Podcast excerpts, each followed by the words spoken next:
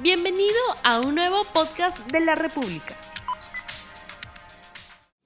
Bienvenidos a 3D, su programa de comentario político de RTV. Hoy, como siempre, con Fernando Rospigliosi y César Romero nos acompaña esta tarde, el sector judicial del diario del grupo La, República, porque es un tema que, él conoce muy bien y que, como saben, Odebrecht da vueltas por todos lados. Y el tema que nos convoca el día de hoy es el de un gabinete con Yaya, que ha surgido un nuevo gabinete que viene un poco quiñado, hay cuestionamientos a la ministra de Energía y Minas y además se resolvió los reemplazos de manera un poco acalorada, al tenor de que de las revelaciones de unas reuniones que se realizaron con funcionarios de Odebrecht en relación a la demanda que estaba planteando Odebrecht ante el CIADI por 1.200 millones de dólares. Este gabinete este, arranca y de eso vamos a conversar hoy día y por supuesto con el telón de fondo del el, caso Odebrecht.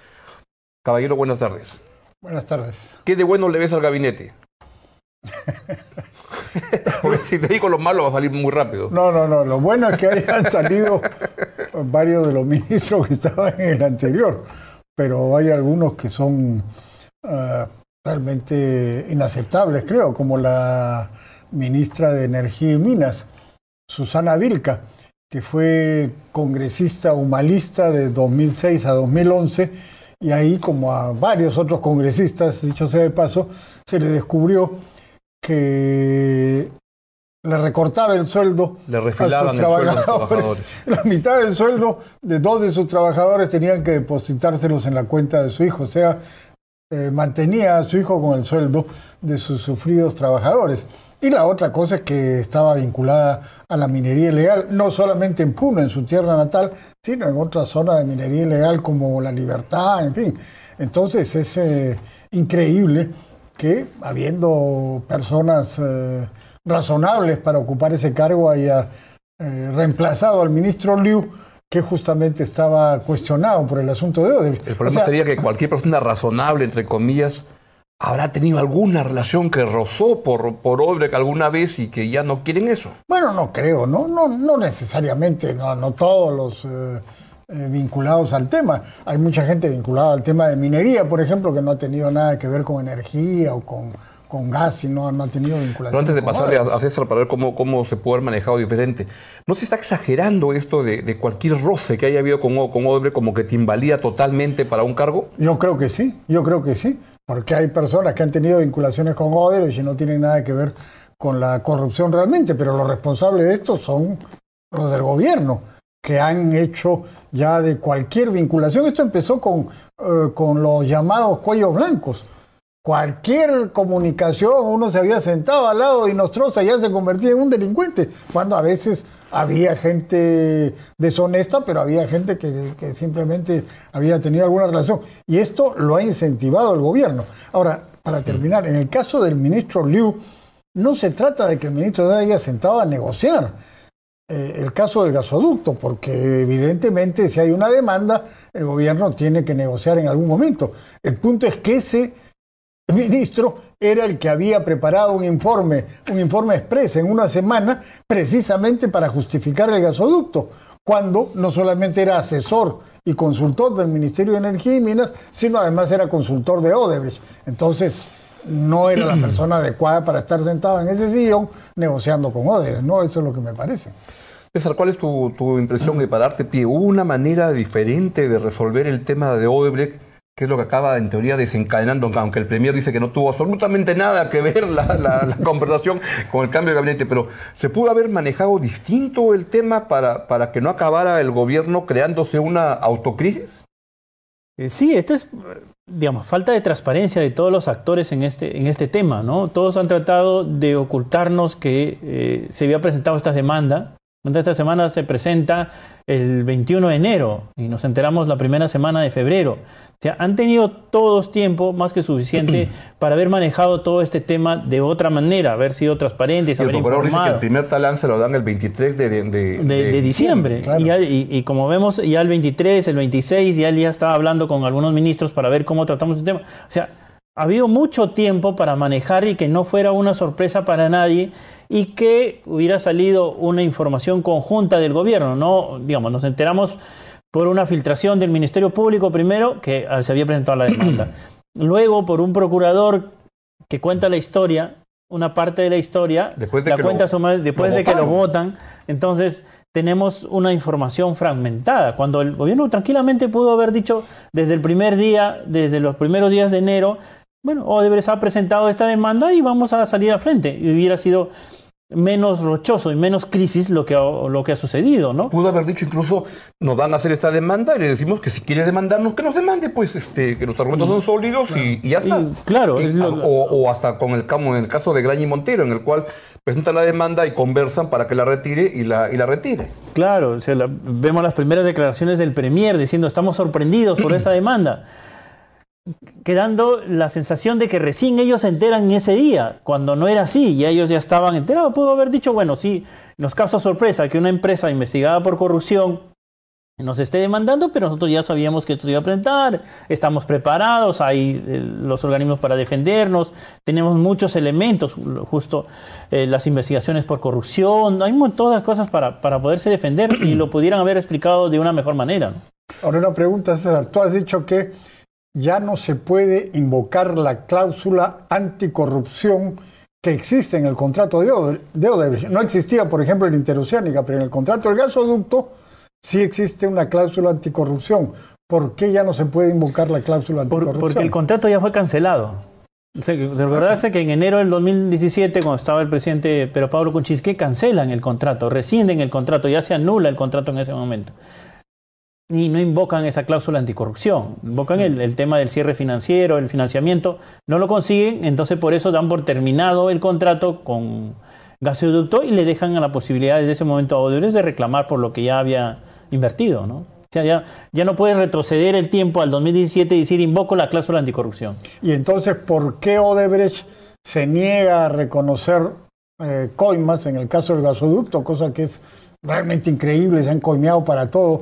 No iban a coimear en el caso del gasoducto 7.500 millones de dólares, por favor. Pero ¿por qué se niegan a reconocer Por, ahí? por esta demanda que ellos desde un principio sabían que la iban a presentar a CIADI, donde va a haber tres árbitros internacionales y ningún árbitro internacional, por más parciales que sea, le va a dar la razón a una empresa en un contrato obtenido ilícitamente. Entonces ellos tienen que llegar al CIADI y decir que en ese contrato lo, lo, lo consiguieron lícitamente. Y, que Y lo que están diciendo, y que han privados, sobornado a no privados, han entregado eh, ma- manejo de, de pagos eh, debajo de la mesa, pagos no oficiales, eso es lo que hici- hicieron, ¿no? Entonces, no tienen este tema de corrupción y con eso quieren recuperar su inversión. O sea, en un arbitraje internacional no le van a decir a una empresa así, la, la ganaste ilícitamente y por eso, y encima te reconozco. No, ellos van a decir, esa fue un contrato lícito y ahí viene lo que, lo que a nivel del gobierno también tienen que cuidar es que cualquier declaración para no politizar este tema y que ellos digan que eh, lo que han querido decir cuando en su comunicado eh, señalan algunas cosas de que eh, el presidente Kuczynski cierre el contrato porque temía hacer que se conocieran también sus relaciones con Odebrecht, ¿no? Quieren de una u otra forma politizar todo este tema. Si ellos politizan, politizan el tema del gasoducto, es una carta a favor ante los árbitros. Y volviendo al gabinete, ¿por qué lo vota finalmente a Jorge Ramírez? La ministra de Justicia ha dicho que ella no sabía nada. Yo dudo que el nuevo procurador Soria toma la decisión solo con su grupo. Habrá habrá consultado con Vicente Ceballos. Eh, O sea, yo al creo que menos, pero el- me parece insólito que, que a los dos días que ha llegado el señor este decide con los otros de los dos de la Junta este, decir te vas. La- ¿Por qué lo hasta donde sabía ya las relaciones entre la Procuraduría y eh, Jorge Ramírez y el Estado, el gobierno, digamos, estaban quebradas por todo el tema de Chaya también, todo el tema de la forma en que se manejó la reparación civil. Eh, recuerda que el presidente Vizcarra se opuso a la devolución Sí. del tema de Chaya. Eh, la fiscalía y el procurador presionan diciendo esto se cae el acuerdo de colaboración, todos los corruptos salen libres si no le devolvemos el dinero. Eh, recordarás que inclu- incluso hubieron dos informes contradictorios del Ministerio de Economía. En uno, ante un pedido de información del procurador Amado, Amado Enco, el Ministerio de Economía dice que esos fondos del fideicomiso son públicos. Y con eso no se le podía devolver el dinero a Chaya. Y después elaboran otro nuevo informe donde dice, no, esos, esos fondos son privados y con eso se devuelve. Entonces, en el gobierno había la sensación de que ya estaban cediendo más allá de lo que la gente en el, en- eh, va a aceptar, ¿no? O sea, ahí me pagas 610 millones en 15 años, te devuelvo 524 millones, que es casi la misma cifra ahorita, al contado, y ahora viene esta demanda que no es pequeña, no es una pequeña cosa, digamos, a valores de este momento, o a valores de hace un año, son 2 mil millones de dólares, 6.600 millones de soles. A valores de hace un año, que es cuando Enagas hace, superi- hace su peritaje.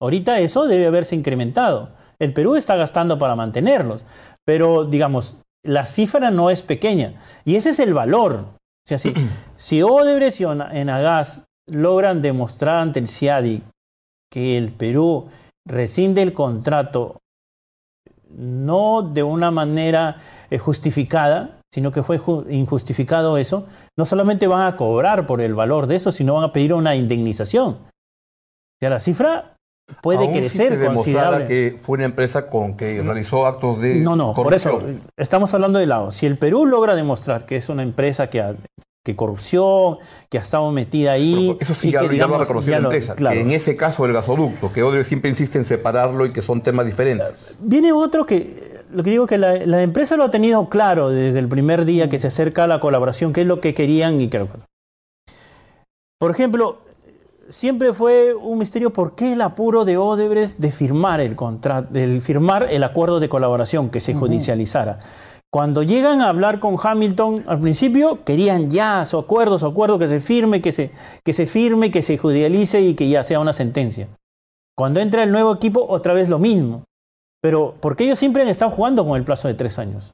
Ellos han presentado su solicitud de arbitraje y han acompañado la sentencia de colaboración eficaz, donde efectivamente ellos reconocen que han estado involucrados en actos de corrupción, pero a la vez tienen una sentencia donde el Poder Judicial los reconoce como colaboradores eficaces de la justicia, o sea, son arrepentidos ya, y, los excluyen de todos los procesos ah, de corrupción que tienen, y solamente hay cuatro casos ahí. Entonces llevan una carta de buena conducta ante el CIADI. Y eso es lo que han conseguido en esos tres años. Ellos han trabajado con un objetivo fijo. Nosotros hemos trabajado mm, sin objetivo. Ese es un buen punto. Ellos necesitaban el acuerdo de colaboración eficaz para lograr su propósito que tenían ya definido desde hace años, obviamente, que era cobrar por el gasoducto. Ahora, su otra alternativa eh, es eh, que el Perú vuelva a, a licitar el gasoducto y que la nueva empresa, naturalmente, la que gane, tendría que hacerse cargo de los tubos y del trazo y de todo lo que ya tiene hecho Odebrecht, entonces ellos cobrarían ahí. A ellos les da lo mismo, si les paga el Estado peruano, les paga eh, otra empresa, lo que quieren es tener los 1.200 millones en su bolsillo. Entonces, eh, eso, eso que dices es, eh, tiene mucho sentido, ¿no?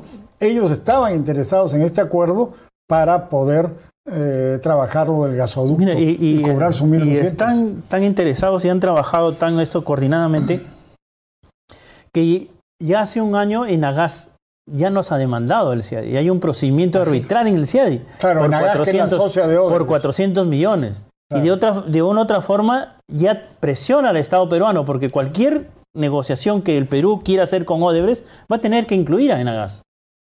Claro. O sea, él no puede, el Perú no puede decirle, ya, se- nos sentemos, lo que decía el procurador Ramírez, que el Perú se siente a negociar con Odebrecht por el tema de gasoducto. Y si el Perú aceptaba, tenía que llamar a Enagas. No podía decirle a Enagas no y a Odebrecht sí. Al reconocer con Odebrecht, reconocías la demanda de Enagas. Claro. O sea, eh, y eso de una u otra forma, el consorcio del gasoducto, don- con 3, lo han venido empujando. Incluso eso tiene relación porque en diciembre este, Graña y Montero también pretende presentar su demanda. De hecho, la presenta la solicitud, luego se retracta. Claro, la diferencia entre Graña y Montero y los otros es que Graña y Montero está aquí. Claro. Entonces, en Agas y Odebrecht son empresas extranjeras que lo que quieren es cobrar y levantar vuelo, irse. Pero Ode- eh, y Graña Montero tiene, es distinto, tiene que es negociar nacional. porque si no, le va a ir pésimo acá. Ahora, con un gobierno y con el, el gobierno que, que sale de este incidente, sale con un gabinete como diciendo, cualquiera que toque el tema Odebrecht sale, pero disparado, este, eyectado del, del- del- del avión. ¿Qué es lo más probable que vaya a ocurrir con el caso del, del gasoducto? Y ahorita ya es este el pelearlo en el CIADI, ¿no? Ya el tema más. de gasoluto ya es para pelearlo, pelearlo en el CIADI. Pero con- que plantea con la Fernando, comisión. esta obra se puede relanzar, se puede Yo- hacer. bueno, este, ¿Qué hace con el, el- el gobierno con estos tubos que están ahí, se ven en todo el trayecto y que le cuesta al año, según escuché, 48 millones de soles al año en la custodia y el mantenimiento?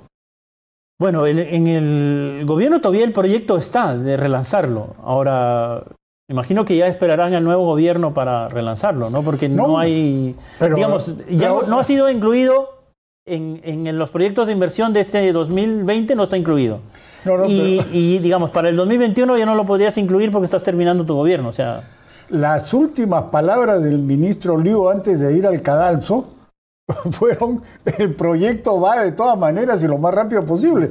Se publicó el lunes en gestión, obviamente una entrevista hecha la semana anterior, antes de que saliera eh, este reportaje. Claro, eso dijo de antes de ir al, cadastro. Pero No, Antes de ir al oiga, después de eso. Sus últimas palabras fueron esas. Claro, No, el- para- el- pero es un absurdo porque no hay demanda para el gas que podría transportar el gasoducto, o sea, es un elefante blanco. En segundo lugar, la manera como está planteado por Odebrecht con tubos de 36 pulgadas, que son enormes, mucho más grandes que los que traen el gas de camisea, que son de 24 pulgadas. O sea, para, para transportar por ese gasoducto necesitaría muchísimo gas, que no hay tanto, y muchísima demanda, que no existe.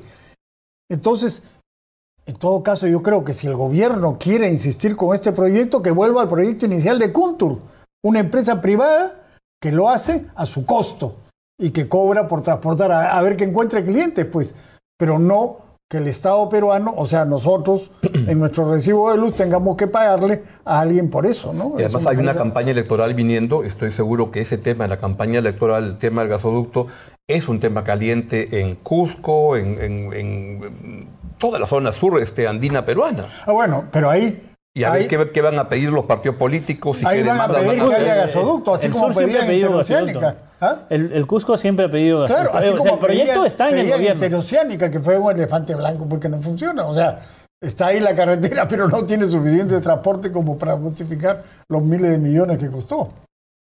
Pero digamos, eh, la carretera satisface necesidades del sur, digamos, no es tan grande como quisiéramos, pero sí satisface las necesidades de ellos. De repente son pueblos pequeños, entonces no tiene mucho tráfico, pero sí para ellos es importante, ¿no?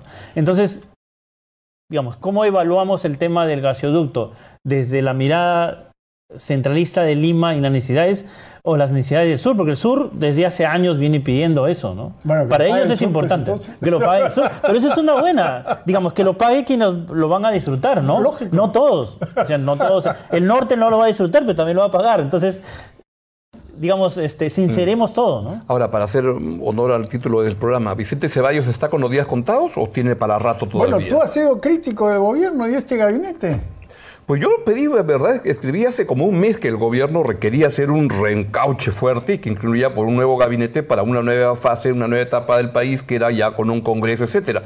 Pero un gabinete bien pensado y no este que ha sido remachado en los últimos días de, de hecho pues a, a trompicones, ¿no? Eh, Lo lo han Y donde Vicente Ceballos sale, sale con las declaraciones que tiene muy mal. Ahora, ¿qué tan cierto es eso de que tienen que mantener a Ceballos hasta que se instale el Congreso? Eso es mentira. Porque no ha sido investido por un Congreso y por tanto sus actos serían nulos. ¿De Eso no verdad tiene o es un ningún cuento? sentido. No tiene sentido. Ningún sentido. Ningún sentido. El gobierno podría cambiar de gabinete y va a hacer la, va a hacer la ceremonia de ir al, al Congreso. No, no, pero, pero los actos dicen que los actos de Vicente Ceballos, al no haber No, sido. pues es un gobierno que tiene Congreso, continuidad en el tiempo. O sea, no, no, O sea, no que- pasaría nada. No pasaría, Ah, bueno. no pasaría absolutamente nada. Creo que los que soltaban eso eran los de amigos de, de Ceballos para, para, para, que, para que no se vaya. Para que- Para que se mantenga ahí. Claro, además ya el Congreso, a lo mucho un mes más, ya debe instalarse, ¿no? 15 de marzo dicen que se, vaya, que se va a instalar. Ya dio la Entonces, ya- los resultados oficiales, No, finales. Que, que dice que el 15 de marzo es la, sería la fecha límite que la OMP se está tomando para el último reclamo, del último votito, y eso cuando ya está obvio. Pero aparentemente ya hay una negociación y un bloque que, que se va a formar entre AP, APP, Somos Perú y ahí están viendo el Partido Morado o Podemos, quién entra y están en las discusiones típicas de, de cómo definen al final este asunto. O sea, ¿cuántos cargos tiene cada uno en la directiva? Más o menos. Pero el partido, el problema es que si meten, si son cuatro partidos, alcanza para un presidente y tres vicepresidentes, que es lo que hay. Si meten otro partido, este, ya otra qué hacen otra el, el asunto. ¿no? Claro. Bueno, pero así es como llegamos al final del, del- del programa, con un gabinete con Yaya, vamos a ver cómo se reencauchan en el camino para que la cosa salga mejor en el país. Así que le agradecemos a César Romero su presencia esta tarde. La próxima semana ya viene Mirko Lauer y nos despedimos hasta la próxima semana. Manden este programa a todos los que ustedes quieran. Adiós. Chao, chao. No olvides suscribirte para que sigas escuchando más episodios de este podcast.